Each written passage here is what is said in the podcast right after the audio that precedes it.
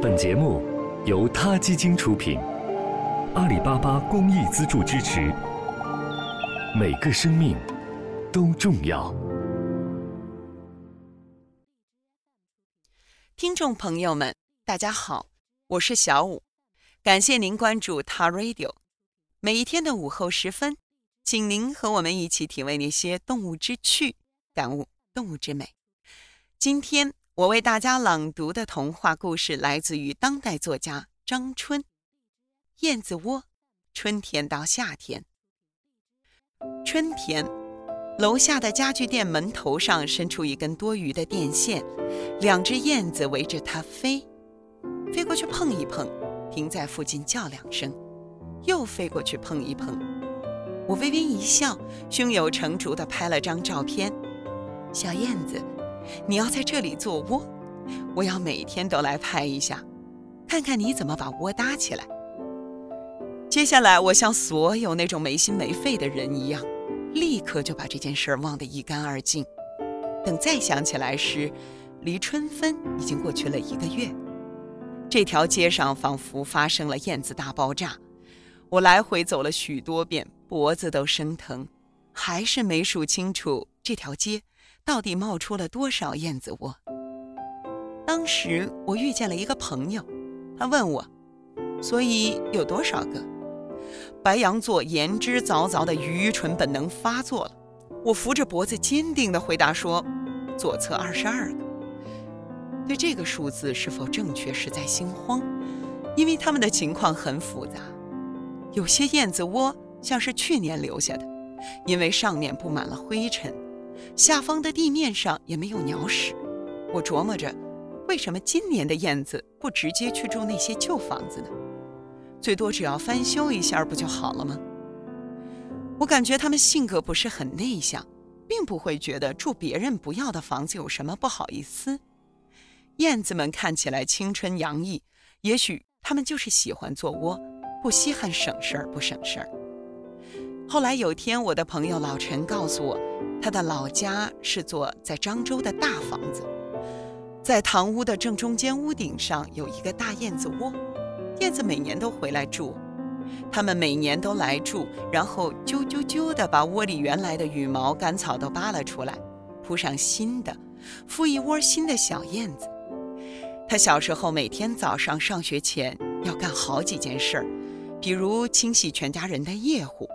还有给堂屋中间小燕子窝下方的地面铺上报纸，以免一地鸟屎。如果哪天忘记换报纸，就会被奶奶骂。不知道燕子究竟有多长的寿命？十多年，年年回来的，是否还是那一对儿？如果是更年轻的燕子，那么是按什么来挑选谁来继承家产呢？也或者燕子里面也有二手房屋交易？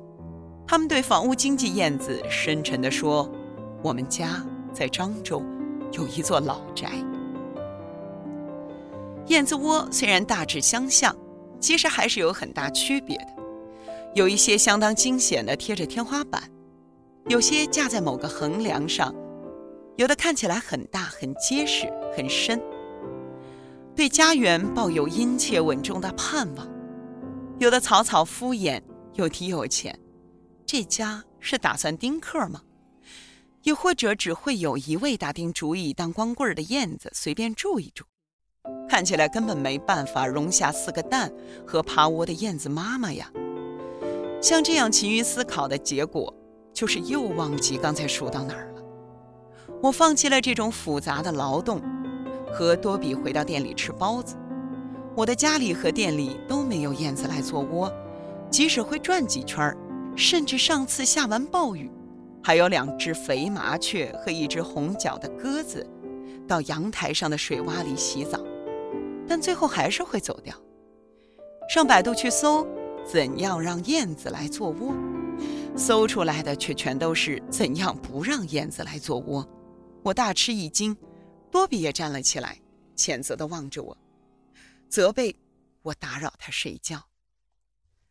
夏天这个时节转眼又到来了，也就是说，又把观察做好了窝的燕子们下蛋、孵蛋，还有小燕子出世过程的打算放得干干净净。因为做了一个记不清的好梦，我早早醒来去吃个一季一度的早饭。那些燕子窝里已经伸出了三四个小脑袋，一排，也有的伸出一个小屁股来。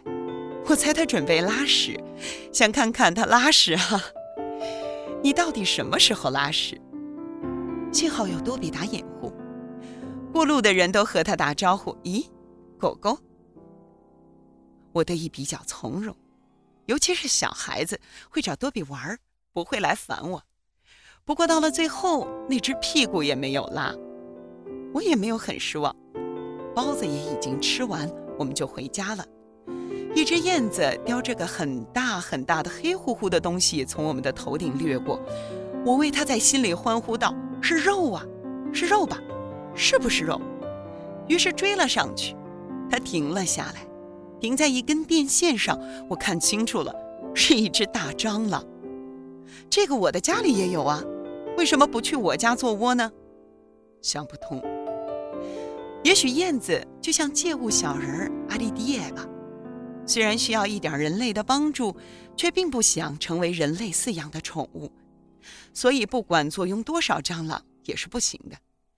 街面突然又布置了一个剧组，好多人举着喇叭、反光板、毛茸茸的话筒，还有些不认识的东西。他们在拍戏，拍戏的动静儿可真大呀！每个人都在吼叫。清晨的凉气瞬间退尽。夏日里火热的一天就这么开始了。我想，今天即使会发生什么坏事，只要回忆早上就好了。好了，今天的 radio 就到这里了，希望各位喜欢。有什么想说的话，大家可以踊跃给我们留言。这里是他 radio，每个生命都重要。